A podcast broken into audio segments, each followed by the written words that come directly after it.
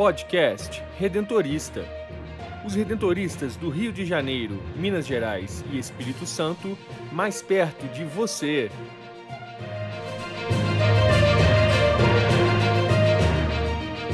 Olá, está começando mais um podcast redentorista da província do Rio. Eu sou Brenda Mello e no episódio de hoje o padre Paulo Sérgio Carrara dá o seu testemunho vocacional. Reavivando a memória redentorista, o historiador Rafael Bertante resgata a trajetória de vida do beato Javier Raul Narena. E o superior da província do Rio, Padre Nelson Antônio Linhares, fala sobre a terceira idade na vida redentorista.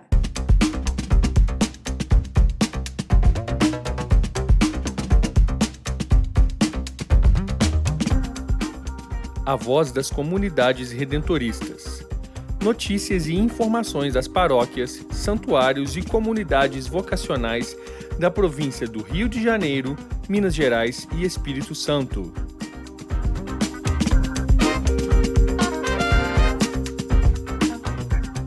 A trajetória percorrida por um missionário redentorista na congregação é marcada pela sua perseverança no anúncio do reino de Deus e pela fidelidade ao carisma afonciano.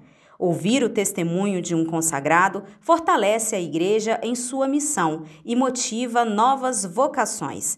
No episódio de hoje do podcast Redentorista, o padre Paulo Sérgio Carrara, vigário provincial e formador dos estudantes de teologia, celebrando 25 anos de ministério presbiteral, compartilha um pouco de seu percurso vocacional. Eu sou o padre Paulo Sérgio Carrara, iniciei minha caminhada em 1986, na cidade de Juiz de Fora, quando ainda cursava o segundo grau. E depois de todo o meu percurso formativo, que durou do segundo grau até a conclusão da teologia, 11 anos, fui ordenado presbítero no dia 26 de julho de 1997 pelo bispo confrade Dom Leles Lara. Iniciei meu ministério presbiteral trabalhando na paróquia Santos Reis, na cidade de Montes Claros, com outros dois confrades, Padre Ivo e Padre Viol, e depois também com o Padre Zambon. Ali eu fiz uma experiência profunda de exercício do ministério, em comunhão com os confrades, em comunhão com uma boa liderança que havia naquela paróquia, creio que ainda há. Então foi uma experiência, eu diria, sinodal, porque nós, missionários redentoristas, junto com as lideranças, juntos presidimos a vida daquela comunidade. Depois fui enviado a Roma para fazer um mestrado em teologia da espiritualidade, onde passei dois anos. Voltei, assumi a formação dos estudantes de teologia em Belo Horizonte, onde fiquei sete anos. Tive também a oportunidade de concluir meu percurso acadêmico fazendo um doutorado em teologia. Depois de sete anos, fui transferido para a Igreja São José, onde fui vigário na paróquia, trabalhando também com uma liderança muito boa e fui reitor da comunidade religiosa. Após seis anos, voltei para a formação na comunidade Dom Muniz, onde passei mais quatro anos. Depois do doutorado, conjuguei com o meu trabalho de formação o magistério da teologia. E há um ano e meio estou em São Paulo, sendo diretor da Faculdade de Teologia dos Redentoristas de São Paulo, uma faculdade de teologia que é dos Redentoristas e dos Scalabrinianos, onde estudam os futuros missionários redentoristas e estudantes também de outras congregações religiosas. Também exerço a função de formador dos estudantes de teologia das três unidades que formarão uma nova província: Bahia, Rio e São Paulo. Gosto muito de ser presbítero, de ser redentorista, agradeço a congregação por todo o investimento que foi feito, pelos excelentes formadores que eu tive e vejo de fato a vocação presbiteral como um serviço à igreja através da presidência da comunidade, da presidência dos sacramentos, mormente da Eucaristia. Então, o ministério sacerdotal, de fato, é um serviço a todos. Me lembro um professor que dizia: ser padre não é ser mais, é ser menos, porque é aquele que deve se colocar a serviço de todos. Atualmente estou servindo aí a congregação e a igreja na formação, no magistério e na direção dessa faculdade de teologia. Agradeço a Deus o dom da vocação, agradeço aqueles que oram por mim, me sustentando então com sua intercessão, com sua oração, e peço a vocês que rezem também por mim para que eu possa perseverar nessa vocação. Atenda o chamado em seu coração, venha fazer parte desta missão. O amor está em você, não resista. Seja um missionário redentorista, a escolha é sua, pode crer. A diferença você vai fazer. Muitas vidas. Vocação não é só chamado, é também resposta. Qual é a sua? Jovem, seja um missionário redentorista. Informações pelo WhatsApp vocacional 31 99979 3523.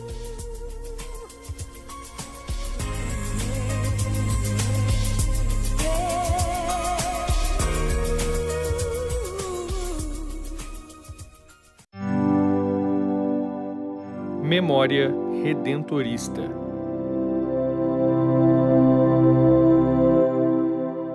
Durante a Guerra Civil Espanhola, houve a perseguição e a morte de clérigos, religiosos e leigos da Igreja Católica. Entre estes, é possível que mais de 6.800 pessoas tenham sido assassinadas e seis deles são mártires espanhóis redentoristas, conhecidos como mártires de Cuenca. Eu me chamo Rafael Bertante, sou historiador da província do Rio e no Memória Redentorista de hoje vamos conhecer a trajetória vocacional de um dos seis mártires de Cuenca, o beato Javier Raunarena. Javier Raunarena nasceu em Urroz no dia 7 de agosto de 1877. De uma família de agricultores, Javier era o segundo dos oito filhos de José Maria e de Tomasa. Ainda em sua infância, foi matriculado em um colégio para ser alfabetizado e, aos 12 anos, foi morar com o avô materno, o qual lhe ensinou o pastoreiro de ovelhas e despertou sua devoção à Virgem Maria. De volta para a casa de seus pais, assumiu as tarefas do campo. Ajudava sua família no que fosse preciso, contudo, aos poucos foi percebendo sua vocação sacerdotal. Bateu em várias portas mas por vezes ouvia que, já com seus 15 anos e sem uma preparação acadêmica adequada, não conseguiria iniciar a carreira sacerdotal. Até que dois missionários redentoristas de São Inácio de Pamplona lhe possibilitaram o início de sua caminhada para a vida religiosa. Javier, então, foi admitido como postulante do irmão coadjutor na congregação redentorista Nessa época, já tinha 16 anos e, de cultura basca, não dominava tão bem o espanhol. Assim, seus superiores acharam melhor ele não seguir o sacerdócio e que fosse um irmão redentorista. Foi designado para Astorga, de lá seguiu para Nava del Rei e vestiu o hábito redentorista de irmão carpinteiro. Sua profissão religiosa aconteceu no dia 8 de setembro de 1896. Contudo, o padre maestro percebeu sua capacidade intelectual e o encaminhou para estudar teologia. De volta em Astorga, também recebeu aulas para atingir um nível cultural necessário para os estudos eclesiásticos. Concluiu seus estudos de modo brilhante e foi ordenado sacerdote em 28 de setembro de 1903. Rapidamente, foi nomeado para o Seminário Menor Redentorista em El Spino, como professor e depois para o Seminário Maior dos Redentoristas como professor de ciências e de filosofia, até 1913, quando foi designado como missionário basco e espanhol para Pamplona. Nesse tempo, se destacou no campo da espiritualidade e também na escrita. Historiador, apaixonado pelas questões básicas, escreveu algumas obras reconhecidas pelo seu comprometimento. No ano de 1933, foi destinado a Cuenca. Lá, vivenciou a Guerra Civil Espanhola. Em 1936, com o início da guerra, precisou se refugiar junto com outros padres no seminário, mas acabou cercado, cercado por milicianos no dia 10 de agosto de 1936. Levado ao cemitério de Cuenca, foi fuzilado. Nesse exato momento, conseguiu dizer que perdoava seus algozes. Ao seu lado, preso aos seus braços, estava o irmão Victoriano. Seu corpo foi recolhido na manhã seguinte, foi sepultado em uma vala comum. Exumado em 1940, pôde então ser sepultado no Panteão Redentorista. Os seis mártires de Cuenca pertenciam à mesma comunidade dos padres redentoristas. Ficaram marcados pela coragem heróica e zelo apostólico. Por isso, foram beatificados em 13 de outubro de 2013. Acompanhe nosso próximo episódio do Memória Redentorista, pois falaremos de mais um Marte de Cuenca. Assim eu me despeço de vocês, até a próxima. Espiritualidade, fé e devoção à luz do carisma redentorista.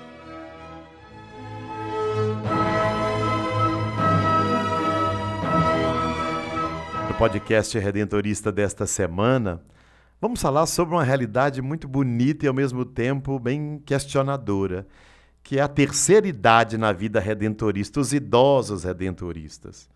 Porque os seres humanos ficam cada dia mais velhos. Eu sou assim, você também. A nossa unidade também fica cada dia mais velha. Ou seja, envelhecer faz parte da vida, queiramos ou não. A maior parte de nós ficará velha um dia. Precisamos aprender a envelhecer de modo sadio e saudável. Uma visão cultural distorcida, mas dominante, é que a realização humana é o subproduto do sucesso e da produtividade. Por isso, os idosos muitas vezes são vistos como inválidos, sem valor. Mas não é essa a visão cristã. A velhice é um dom, é uma graça de Deus. A nossa experiência com os idosos redentoristas confirma. Nossos confrades idosos, padres e irmãos sabem que viveram vidas de serviço e de fidelidade sabem que são amados por Deus e têm um valor, aceitam a responsabilidade por suas vidas, vivem e agem com um objetivo.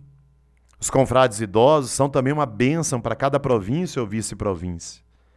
A idade e a experiência dão aos confrades tempo e oportunidade para adquirir sabedoria e maturidade e partilhar na velhice.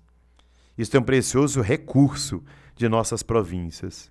A velhice pode ser uma benção, mas também uma luta porque ao ficarmos velhos, deixamos de lado muita coisa do passado. É importante ser aberto ao mistério do que virá. Os idosos tomam consciência de que muita coisa que os sustentou no passado é transitória, passou, acabou. Por isso a velhice nos ensina a não nos apegar a estruturas. Tudo passa. Porém, nem tudo é perda, ruína ou desalento. Há um lado positivo. Na velhice aprofunda-se o conhecimento do sentido da vida a pessoa começa a entender e apreciar as bênçãos da comunidade religiosa. Os confrades idosos proporcionam uma viva prova de que a nossa vocação redentorista é real e satisfatória. Um confrade idoso redentorista feliz é a maior prova vocacional. Porque os confrades comuns buscaram e encontraram Deus no caos e nas bênçãos da vida e permaneceram fiéis e serenos. Por isso, o testemunho dos idosos é um encorajamento para os que seguem os passos redentoristas. A velhice pode ter seus efeitos profundos sobre a missão de uma província. Né? Uma elevada proporção de idosos implica que há menos confrades para assumir ministérios, serviços. Por isso, também é importante sempre que esses idosos sejam valorizados, mas que se cuide das vocações, da entrada. E é importante que os próprios idosos sejam os promotores vocacionais a partir de sua própria vida e sua própria história. Para apreciar as bênçãos da velhice e entender suas lutas, os confrades idosos precisam de ajuda e apoio. Assistência médica, um grau apropriado de conforto físico precisam ser providenciados. Isso exige planejamento, recurso e boa administração. Mas especialmente os confrades idosos precisam ser sustentados com recursos espirituais necessários para realizar a sua primeira tarefa, que é descobrir o significado último para suas vidas, como sacerdotes ou irmãos que são religiosos. E aí, a nossa tradição redentorista oferece um precioso reservatório de recursos para ajudar a dar sentido à vida. Eu quero relembrar aqui dois. Primeiro é a prática funciana do destaco, o desapego de nossas inclinações egoístas. O segundo é a prática da contemplação, que exige silêncio, interioridade, paciência. O poeta irlandês William Butler observou assim: Um homem idoso é uma coisa sem valor, um paletó esfarrapado num cabide, a não ser que a alma bata palmas e cante.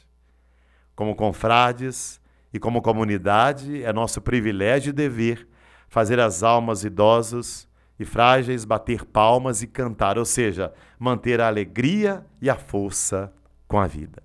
Eu fico por aqui. Até o nosso próximo encontro com a graça de Jesus.